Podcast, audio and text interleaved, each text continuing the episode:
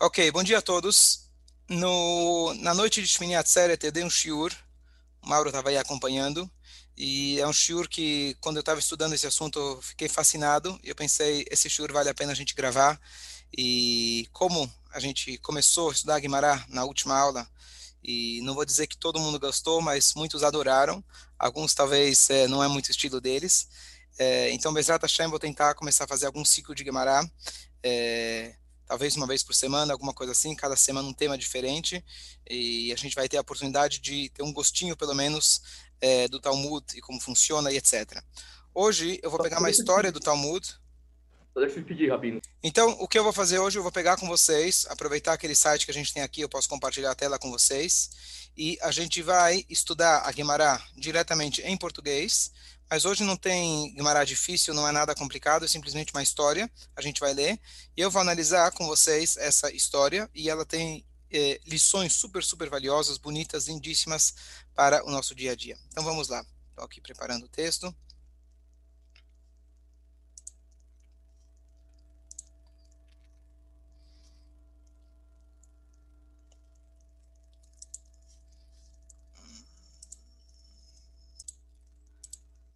Lá, vou compartilhar minha tela. Estão comigo? Dá para ver? Dá um ok na tela.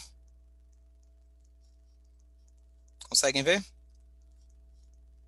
Estão comigo ou não? Alguém dá um ok. Ótimo, muito bom. Sim, sim. Ok, perfeito. Então aqui, obrigado. Aqui estamos na Mishnah de Ta'anit. Ta'anit pertence à, à coleção, à ordem, ao Seder de Zmanim, de Moed, desculpa, que significa as festividades, e uma das festividades ou marcos que a gente tem no nosso calendário são os diversos jejuns. Aqui essa Mishnah não fala sobre Yom Kippur, ele fala sobre outros jejuns que nós temos, e um dos jejuns mais típicos que haviam antigamente eram jejuns relacionados às chuvas. Quando faltava chuvas em Israel, dependendo de quanto tempo faltou chuva, o povo de Israel fazia jejuns e conforme ia passando o tempo, se Deus nos livre, não vinha chuvas, ia, as leis iam se, se tornando mais rigorosas. No começo, só os sábios jejuavam, depois só os homens, depois até mesmo as mulheres, mesmo mulheres amamentando, e assim fica até que chega no pico, Deus nos livre, que é, ficam jejuns como se fosse de Shabeav, onde tem as várias proibições e assim por diante. Então, nesse, nesse contexto, diz para a gente aqui a Mishnah. Eu vou pegar aqui e já colocar para traduzir para o português. Vamos ver? Ótimo. Aconteceu que eles disseram a Rony, o desenhador do círculo, ore para que chova. Essa história é muito conhecida. O Rony Meagel, era o nome, o apelido que ele teve. Meagel vem de Igul, círculo. Então chegaram para esse sábio, Rony, e pediram para ele, por favor, ore para que chova.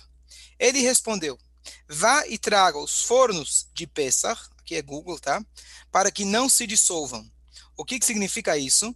Na verdade, não é traga. O que ele pediu para fazer é para que as pessoas guardassem dentro de casa, eles tinham fornos de cerâmica, e ele falou, pessoal, vão se preparando para a chuva. Já guardem dentro de casa os fornos para eles não estragarem com a chuva. Então, aquela famosa história: você acredita em Deus? Acredito. Você acreditava que ia chover? Sim. E por que você não trouxe guarda-chuva? Né? Aqui no caso ele falou sim: já pega o teu guarda-chuva, se prepara que vai chover. O que ele fez? Ele desenhou um círculo no chão e ficou dentro dele e exclamou diante dele, de Hashem: Ribonosh Shalom, mestre do universo, seus filhos viraram seus rostos para mim, porque eu sou como aquele que nasceu em sua casa. Em hebraico, Ben Bait. Eu sou alguém próximo de você, Hashem.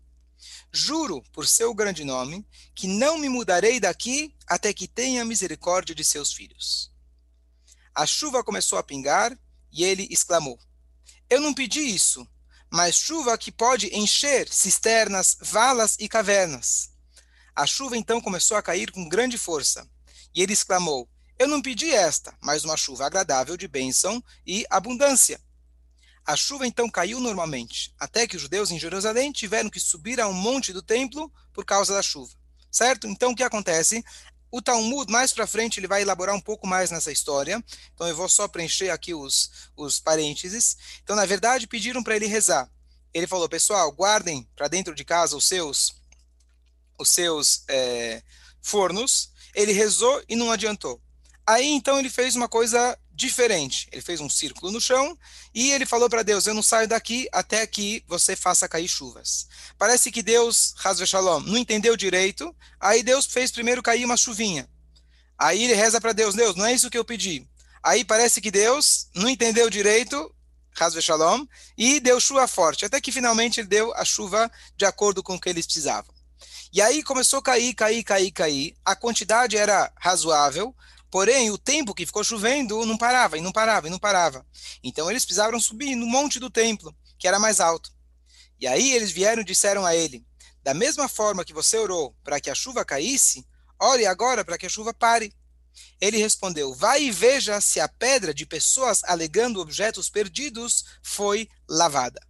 O que, que significa isso? Então, antigamente, na época do templo, havia uma pedra que ficava no topo, aonde as pessoas que eventualmente encontraram algum objeto, e nós temos uma mitzvah da Torá de devolver objetos perdidos, o lugar aonde você tinha uma reunião de todo o povo de Israel, aonde você poderia anunciar um objeto perdido, seria nessa pedra. Então ele falou: vai ver se essa pedra também já está coberta. Se ela estiver coberta, aí realmente eu vou pedir para Deus para parar a chuva. Rabi Shimon ben Shetach lhe enviou. E ele disse o seguinte: Se você não fosse Rony, eu o teria excomungado. Mas o que posso fazer a você? Porque você está estragado, não é a tradução certa. Você é mimado. Spoiled em inglês é mimado em português. Spoiled também se usa para estragar. Então aqui é a tradução do Google. Por isso é bom você ter um rabino além do Google. Porque você está mimado diante de Deus e ele faz sua vontade como um filho que é mimado diante de seu pai é, e de seu pai, é, seu pai e o seu pai faz o seu, o seu, o seu pedido. A respeito de você está escrito: Alegre-me teu pai e tua mãe, regozije-se aquele que te deu a luz. Essa é a história. Eu queria analisar com vocês uma história um pouco estranha para a gente conseguir entender. Número 1. Um, Roni Ameagel, um sábio, que ele recebeu o apelido porque ele fez um círculo. Se você quiser dar um apelido para ele, você poderia dar um apelido para ele, Roni, o milagreiro. Roli, Roni, o homem das chuvas. Aparentemente, a ideia que ele fez um círculo foi só um método que ele usou. O objetivo dele era poder trazer as chuvas. E nós sabemos de forma geral que quando alguém tem um nome, aquele nome representa a sua essência. Então a pergunta é, por que ele tinha esse apelido Rony Ameagel? Número 2. Se é que ele vai fazer algum tipo de trato, chantagem, ameaça a Deus, tá certo? Vamos logo entender o que, que significa essa ameaça. Mas ele vai lá e faz um lugar, um círculo, para ele não poder sair. Por que precisava ser um círculo? Ele não podia fazer um quadrado? Ele não podia fazer um retângulo, um triângulo? Por que bem um círculo? Ele podia fazer qualquer traço no chão e falar: não saio daqui até que venham as chuvas. Próxima pergunta. Que tipo de acordo é esse com Deus? Que tipo de trato é esse com Deus? Eu sei, eu mesmo, que se eu falasse para Deus: olha, eu não saio daqui até eu ganhar na loteria, muito provável que eu ia morrer aqui. Porque Deus vai me deixar aqui. Que história é essa? Eu não saio daqui até você fazer o que eu quero. Será que é, uma, é um modo da gente tratar Deus? E por que isso funcionou e a reza anterior dele não tinha funcionado? Próxima pergunta. Deus parece, lo além do Deus nos livre, mas só para a gente ilustrar a pergunta, parece um goilem. O que, que é goilem? Em Yiddish você tem um apelido. Quando uma pessoa ela é estúpida, quando a pessoa é tapada, se diz, você chama ele de goilem. Por que goilem? O Maral de Praga, ele tinha aquele boneco feito de barro, que a história conta, quem já foi até Praga, está lá, sim dizem que está lá no segundo andar, no sótão, trancado, e é proibido entrar lá. Mas ele era um homem um, criado por eh, um boneco, entre aspas, criado pelo próprio Maral, com as forças da Kabbalah e etc. E aquele homem ele não tinha o poder da fala e também não tinha inteligência. O que você falava, ele fazia. E o, o, o Maral de Praga avisou as pessoas da casa dele para ninguém usar esse golem. Ele tinha uma função específica em proteger e ajudar o povo. Mas era véspera de Pesach, a esposa do Mará não entendia bem qual era a função daquele cara, então estava todo mundo trabalhando duro para Pesach, e esse cara lá, fortão, parado, sem fazer nada. Então ele chega e vira e fala, olha, é, caro, meu caro Golem, vai por favor até o poço e traz água para gente. Estou precisando lavar a casa, tirar o hametz. Sabe como que é véspera de Pesach? Bom, e assim a história conta que depois de algumas horas a casa inteira estava inundada. Por quê? Porque ela pediu para ele trazer água. Então ele trouxe água, depois ele voltou e trouxe mais água. E continuou trazendo água, trazendo água, inundou a casa inteira. Então isso às vezes acontece com alguns funcionários nossos, etc. Você chama que é um goilem. Ele faz aquilo que você manda, mas não tem um pingo de bom senso.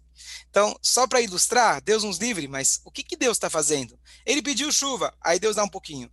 Ah, não, não é isso que eu quero. Aí Deus dá um monte. Ah, não é isso que eu quero. Ah, tá, agora, agora entendi. Tá, então é um pouco de chuva. Aí de repente começa a inundar o que está que, que tá acontecendo? Por que, que, Deus, será que Deus não entendeu o que, que, eles queriam? Claro que Deus entendeu. Algum sinal, alguma comunicação divina estava acontecendo naquele diálogo entre Rony e os outros, e, e Hashem. E por último, a, o que sim dá para entender, a parte de que o Shimon ben Shetar, que era um outro sábio, ele falou, olha, você mereceria ser excomungado. Por quê? Porque você tratou Deus com um tipo de condição. A gente não coloca condições para Deus. Você pode pedir, você pode implorar. Você é mimadinho, entre aspas, na linguagem dele. Você é muito próximo de Deus, você aproveita, você abusa, entre aspas, dessa sua proximidade para poder fazer métodos não convencionais. Então, o que o Shimon Meshet deixou claro que essa não é a maneira comum da gente pedir para Deus. Então, para a gente entender essa história melhor, estão comigo? Alguma dúvida, algum comentário? Ok, muito bom.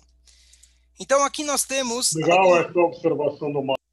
Então, vamos entender primeiro o que, que significa esse círculo que ele fez. Quando a gente entender quem é o Rony Ameagel e o que, que ele fez, vai ficar tudo mais fácil para a gente entender a história. Então, Rony Ameagel. Meagel significa um círculo. Qual que é a ideia desse círculo? Por que um círculo? Por que ele recebeu esse apelido? E se fosse um triângulo? Se fosse qualquer outra, outra figura? Então, a primeira colocação, isso vem de um livro chamado Ben Yehoyada, que ele é um comentarista clássico, Faradi. Ele viveu, acredito, há mais ou menos 400 anos atrás, e ele tem várias explicações sobre esses trechos da Gemara, e ele fala algumas explicações lindíssimas. Então, vamos lá. O que tá, estava acontecendo? Quando a gente for ler a Gemara, que explica melhor essa história, nós, aqui vale um parêntese super importante, que agora, por isso eu trouxe essa história também, agora a gente começou a lembrar as chuvas, Mashiva Ruach Umorida Geshem. O que acontece? Em, no hemisfério norte, a partir de Sukkot, começa o inverno. E o inverno é a época de chuvas. A festa que nós acabamos de terminar, que é Sukkot, ela tem um apelido na Torá, que se chama Hag HaAsif, a época, a festividade de nossa junção. Nós juntamos para dentro de casa todos os grãos, todos os cereais que estavam no campo. Então, como funcionava antigamente? Para você poder produzir a farinha, você primeiro precisava cortar, obviamente, o trigo, mas aquele trigo, ele normalmente ele estava ainda úmido. Para você poder moer ele, ele tinha que estar completamente seco. Então, ao longo de todo o verão, eles deixavam o trigo secando no sol no próprio campo. Quando ia começar o inverno, eles juntavam para dentro de casa. E essa, inclusive, é a explicação mais simples, porque Sukkot se chama Vesamarta Bechagecha. Nós devemos nos alegrar. A maior alegria, quando você tem um investimento, é quando você consegue tirar o lucro daquele investimento. Então, quando finalmente, depois de plantar, arar, semear, colher etc., você agora finalmente conseguiu trazer para dentro de casa, nessa hora você já tem uma alegria plena. O que acontece? Existem o período máximo, na verdade, em Israel, a gente sabe que não chove no verão. Se chover no verão, isso é um desastre. Não só que não ajuda, porque é fora de época, tudo aquilo que você eventualmente plantou e conseguiu colher, está no campo, está lá para secar, e se chover, vai apodrecer tudo. Então isso se chama um siman klalá. Quando, a partir de que momento, na verdade, as chuvas já não são bem-vindas? A partir de Pesach. Nissan, no mês de Nissan. Essa história aconteceu no mês de Adar, ou seja, um mês antes do prazo máximo aonde ainda eventualmente a chuva ajudaria para alguma coisa. Daqui um mês, você teria ficado todo aquele ano, todo aquele período de, é, de plantação sem chuva, você não teria para o próximo ano, e eventualmente, se é que sobrou alguma coisa da colheita anterior, iria estragar também. Então, realmente era um momento muito crítico para o povo de Israel. E eles chegaram, então, para Roni Ameagel. Essa Mishnah, todo o tema dessa Mishnah, que fala sobre é, jejuns, a gente entende de que se falta chuvas em Israel, isso está ligado com as nossas atitudes. Está ligado com que Hashem está esperando que a gente faça alguma coisa. Inclusive está escrito que Hashem ele falou, quando vocês forem para Israel, vocês vão depender das chuvas. Enquanto nós estávamos no Egito, nós tínhamos o Nilo. Então a pergunta é, o que, é melhor? O Nilo ou a gente ter as chuvas de Deus? E a resposta está na paraxá dessa semana, um parênteses rápido, de que quando você não depende de Deus, entre aspas, esse é o maior castigo. O castigo da cobra foi quando Deus falou para a cobra: você vai comer pó durante toda a sua vida. Bom, imagina se a gente comesse pó. Estamos feitos. Já ganhamos na loteria. Mas isso é comparado quando um pai ele dá um cartão de crédito ilimitado para o seu filho e ele fala: tá aqui o cartão e não me liga nunca mais. Esse é o maior castigo. Então a ideia de que Hashem ele falou, vocês saíram do Egito porque lá vocês não precisavam olhar para os céus, sempre você tinha a, a, a água garantida, inclusive por isso que os egípcios idolatravam o Nilo. Agora que vocês estão em Israel, quando faltar chuva, naturalmente você vai olhar para cima e você vai lembrar de Deus e aí você vai fazer chuva. Então, tudo isso que o Rony vai fazer, ele estava, na verdade, tentando despertar o povo para fazer uma chuva mais profunda. Então a primeira coisa que ele fez foi rezar. Bom, ele é um tzadik. Um tzadik ele tem a força de é, apelar, de rezar em prol do povo judeu. E normalmente isso iria, isso iria funcionar. Só que naquele primeiro instante que ele falou, guardem os seus fornos, ele rezou e não adiantou. Aí ele viu que a coisa era mais séria. Ele viu que Deus esperava mais do povo judeu. Bom, então o que, que ele fez? Ele fez um círculo. A primeira explicação, eu peço que vocês prestem atenção, com calma, não, não desistam, não é tão difícil assim, e é o seguinte: existe uma, frase descrita na primeira Masechet de, toda, de todo o Talmud, Masechet Brachot. Lá ele diz o seguinte: todo aquele que fala três vezes ao dia o capítulo 145 dos Salmos, Mordecai vai confirmar isso, ele tem um, uma, uma garantia do mundo vindouro. Esse Salmo 145 já foi introduzido por causa dessa frase dentro da nossa tefilá, que ele começa com as palavras Ashrei Yoshvei Veitecha. E quem faz todas as três tefilot diariamente, todos os dias no ano, nós temos essas três vezes. Uma de manhã, uma durante o Vale também na reza da manhã, e nós temos uma terceira, que é na reza da tarde, no Minha. Quem fala isso três vezes, ele tem o Olam Abba. Pergunta o Talmud o que, que tem de tão importante nesses versículos. Então o Talmud explica o seguinte: são versículos de louvores a Deus. Ok? Existem tantos versículos e salmos de louvores a Deus. E aí o Talmud explica que ele está na ordem alfabética. Então ele começa com o Beit, Bechol Yom Avarcheka, Gadol Hashem Olam Meod Gimel, Dor Ledor Dalet, Hadar com rei e assim por diante. E ele vai até o Taf, Teilat Hashem e Daberpi, quem está familiarizado com o Ashrei. Nesse Ashrei, a Guimará aponta que falta um versículo, falta uma letra. A letra é a letra Nun, e ela está faltando. Por quê? Diz o Talmud. Porque Nun é a inicial de um versículo que podemos dizer que não tem versículo mais duro em todo o Tanar. Nafla velotu halkum. Cairá e não poderá se levantar. Isso se refere ao povo de Israel. Nós temos várias letras, várias letras que podem ser usadas para coisas boas ou coisas ruins. Mas o nun, ele é a inicial de um versículo que diz: você vai cair e não vai poder se levantar. Então, por isso, ele foi omitido. Continua o Talmud dizendo: ainda assim, o rei Davi, profeticamente, ele deu um jeito de poder incluir esse nun e ainda dar um remédio para esse nun. Na letra seguinte, que é o Samer, ele colocou Somer Hashem Lechol Hanoflim. Deus, ele apoia todos os caídos. Então, noflim são os caídos com nun. Então, o que, que o rei Davi fez? Ele tirou o versículo que inicia-se com a letra nun, mas na, no versículo seguinte ele colocou somer. Deus, ele apoia aqueles que estão caídos. Então, essa é a parte do Talmud. Após toda essa introdução, vamos entender uma letra do alfabeto. O Charles não está aqui, ele queria a gente começou uma vez um ciclo sobre as letras do alfabeto e a gente não terminou. A letra Samer é a letra arredondada. Ela é fechada como um círculo. Quem conhece o Samar, na letra de mão ele é totalmente redondo, uma bolinha. E na letra da Torá ele é reto em cima e embaixo ele é arredondado. O que o Rony estava fazendo com isso? E aqui vem um ponto chave importante, um alicerce básico na nossa emuná. Qual é o papel de um tzadik? Qual é a função de um sábio, de um mestre, de um líder de uma geração como Moshe Rabbeinu ou como Rony Ameagel? não é alguém que vai rezar por você.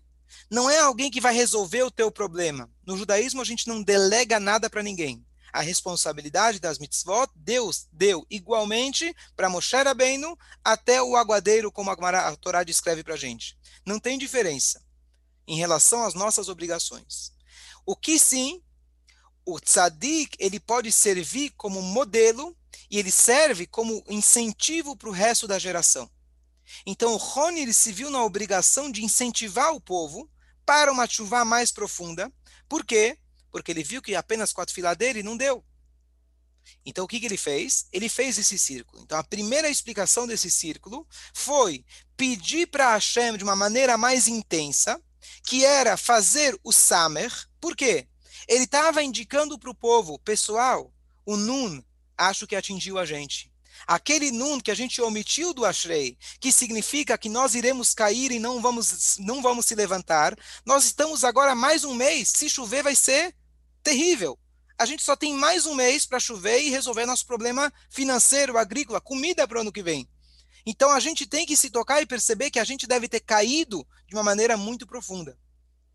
Então, eu fiz aqui um círculo para lembrar, lembrar vocês e simultaneamente lembrar Hashem, Somer Hashem lecholanoflim. Não se desesperem. Hashem, ele é aquele que apoia todos aqueles que caíram. Vamos se apegar mais a ele, vamos fazer chuva, vamos se incentivar para se aproximar de Hashem e dessa forma a chuva vai vir. Então essa é a primeira explicação do Samer que ele fez. Samer, ele queria dar uma dica, espero que as pessoas, conforme essa explicação do Ben Yoyadá, as pessoas entenderam a dica dele, que essa era a ideia de, de é, despertar o povo para lismor, para se apoiar, confiar e voltar para a Kadosh Baruch. Por isso, então, ele fez um círculo e por isso também o apelido dele se tornou não aquele que fez o milagre. Fazer o milagre, entre aspas, é fácil. Na época da Mishnah, está dito que o menor de todos os sábios conseguia ressuscitar os mortos. O menor. E ressuscitar os mortos é o maior milagre que pode existir. Então, não é chamado milagreiro, que isso, entre aspas, é fichinha. Ele recebeu o nome dele pela capacidade espiritual dele de conseguir entender a situação espiritual do povo e despertar eles para fazerem a chuva. E eu dei esse chur justamente que aqui a gente vê uma coisa incrível, de que círculo é a ideia que nós fazemos nos últimos dias de Sukkot. Nós temos, tivemos o dia de Oshanarabá, que nós damos círculos em, voltas da Bimá, em volta da Bimá, segurando as quatro espécies. Na época do templo, eles faziam isso segurando Aravot. Nas do, no, depois, nos dois últimos dias, nós fazemos aquilo que se chama Hakafot. Hakafot significa dar a volta. A gente pega a Torá e dá a volta. Qual que é o sentido de dar a volta? Aqui nós temos uma explicação incrível. Cada vez que a gente dá a volta, a gente está lembrando e pedindo, apelando para Deus, por favor, somer, apoie a gente, igual Samer. Inclusive, a própria palavra Samer, o nome da letra Samer, é Samer, lismor, vem, significa apoio. Ou seja, não é só o círculo, mas o próprio nome da letra significa apoio. Então, Hashem, ele apoia a gente. E ao mesmo tempo, enquanto a gente está dançando e dando círculos, a gente tem que se lembrar em quem a gente deve se apoiar, em quem a gente deve confiar. Mais uma coisa incrível, agora ele vai para as eh, trocadilhos numéricos. O valor da palavra uga, a linguagem da Gemara, na verdade é ag uga. Todo mundo conhece em hebraico, uga significa bolo. E aqui, na verdade, é a origem, porque bolo ele é redondo normalmente. Então, o que acontece? Ag Ugá, o valor numérico de Ugá, ele tem a mesma, a mesma é, numerologia da palavra Mahul. Mahul significa você está perdoado. Lembrando que Simchat Torah, desculpa, Simchat Torah e Sukkot, o que, que a gente quer? É a gente estar agora fazendo a chuva com alegria. Em Yom Kippur, em Rosh Hashanah, a gente fez isso com seriedade, de forma mais é, solene, de forma mais com reverência a Deus. Em Sukkot e Simchat Torah, a gente também está buscando que Hashem cele a gente para um bom ano, só que com dança.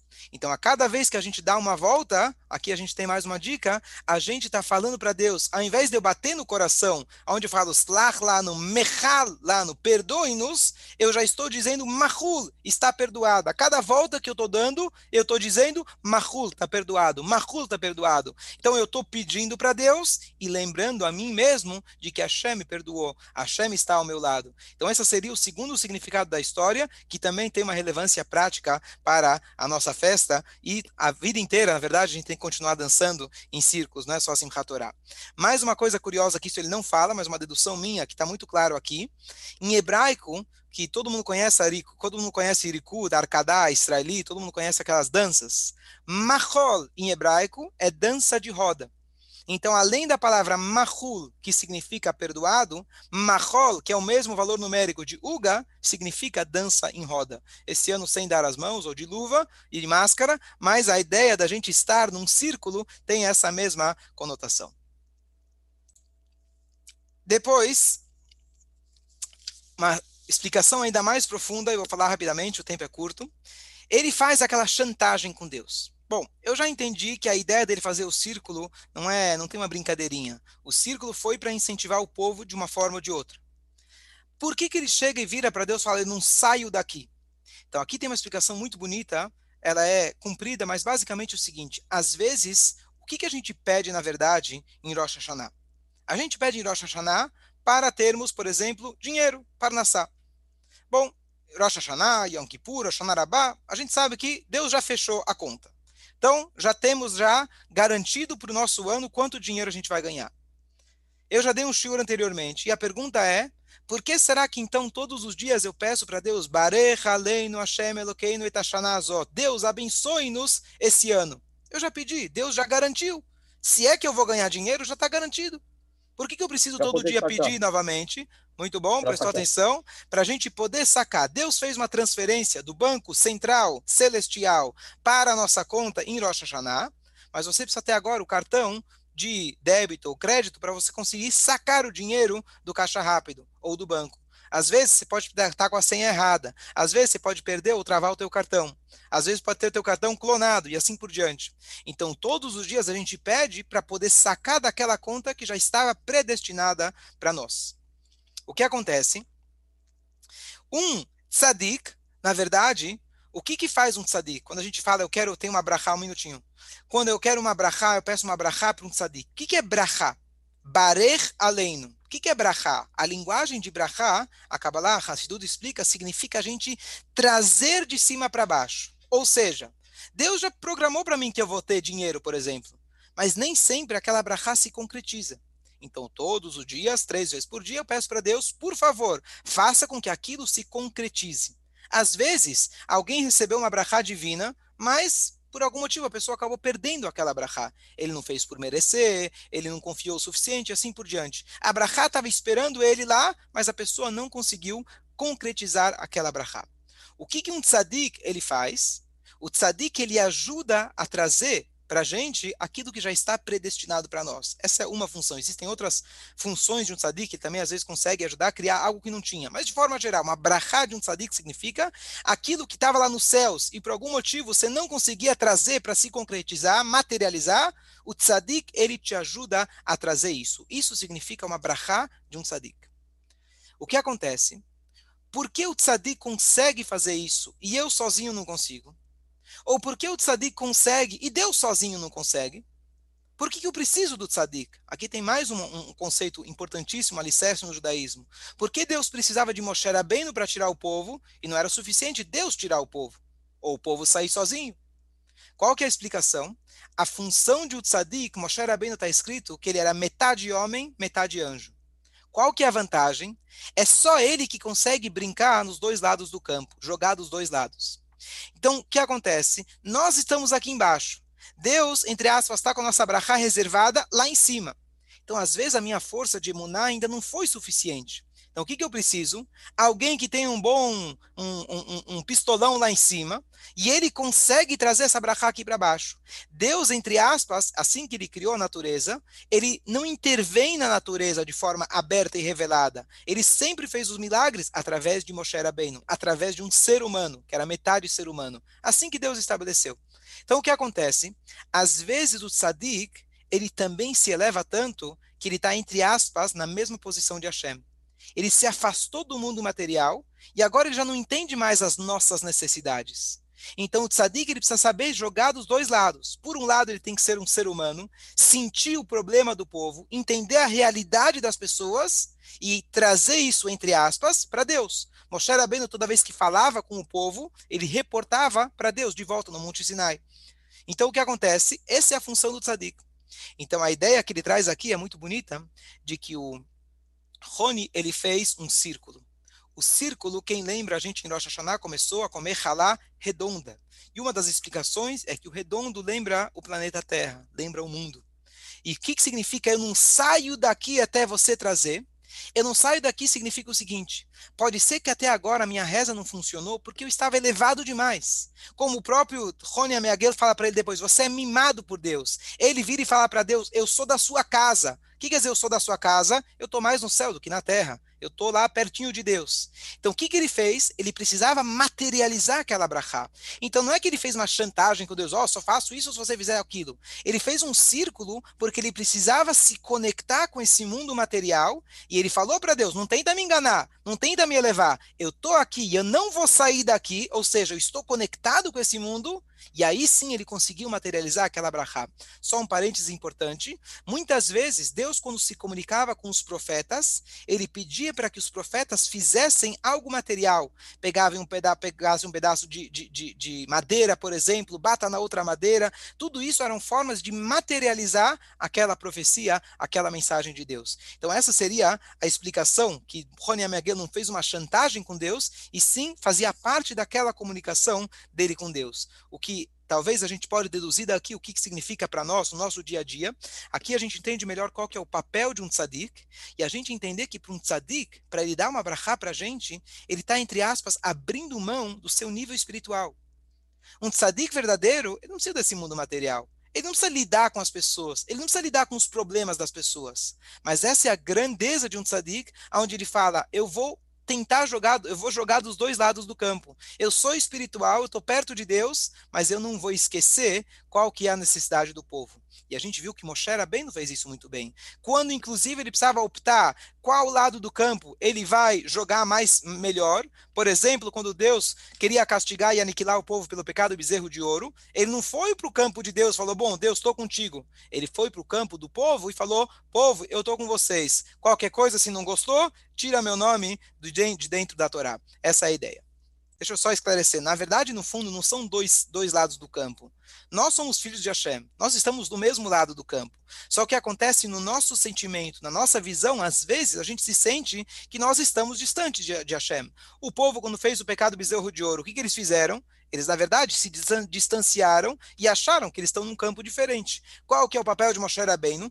Reconectar os dois, mostrar que é uma única coisa. Então, às vezes, Moshe Rabbeinu está mais para o nosso lado. O que, que significa? Ele desce para a nossa realidade, ele entende qual foi a necessidade, o erro do povo, e ele se posiciona perante Deus em proteção, em prol do povo judeu, mas isso com todo o intuito, não é que ele está lutando ou brigando contra Deus. No final da Torá que a gente leu ontem, é o que anteontem, é que a Deus elogia e fala para Moshe Rabbeinu, parabéns que você quebrou as tábuas que você se posicionou ao lado do povo e abriu mão do presente mais precioso que eu te dei, que você poderia levar para sua casa e falar: bom, eu ganhei a Torá de Deus, vocês não querem? Tudo bem, eu levo para minha casa, vou colocar no museu, vou vender, vou ficar com ela para mim, tá certo? Moshe Rabbeinu não fez isso. Por quê? Porque ele entendeu que dessa forma ele conseguiria é, despertar o povo para fazer uma chuva.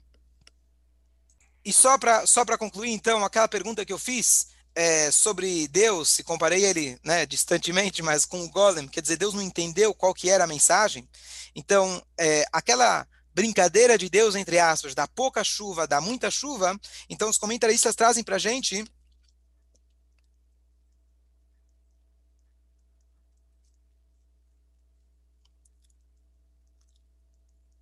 que é o seguinte, que no começo, é, quando Rony Ameaguel ele pediu para Deus, ele começou a, entre aspas, se elogiar. Ele falou: Olha, eu sou querido de Deus, eles estão confiando em mim. Então Deus, ele, entre aspas, assim diz um dos comentários, não gostou muito disso. Não é assim que se fala. Tá certo? Não é assim que você fala para Deus. Então, o que acontece? Depois ele explica e ele fala: Não, não foi isso que eu pedi. Não foi isso que eu pedi que ele disse. Não é que eu, não foi pouca chuva que eu pedi, ou não foi muita chuva que eu pedi. Claro que Deus entendeu que ele queria chuva para o povo da, na quantidade adequada. O que ele diz que não foi isso que eu pedi que ele está negociando, reexplicando para Deus, ele diz: Não foi em prol de mim mesmo que eu pedi. Eu estou pedindo em prol do povo de Israel. Então você não precisa controlar, dar muita chuva ou pouca chuva, querendo me dar uma lição. Eu estou explicando, não só para Deus, mas explicando para o povo que eu estou aqui representando o povo. Talvez, nas minhas palavras, elaborando um pouco mais, às vezes a gente confia num tzadik e a gente quer delegar tudo para o tzadik. Olha, fui lá para o Rony Ameagueda, ele resolveu o meu problema e está maravilhoso. Isso é idolatria. Por quê?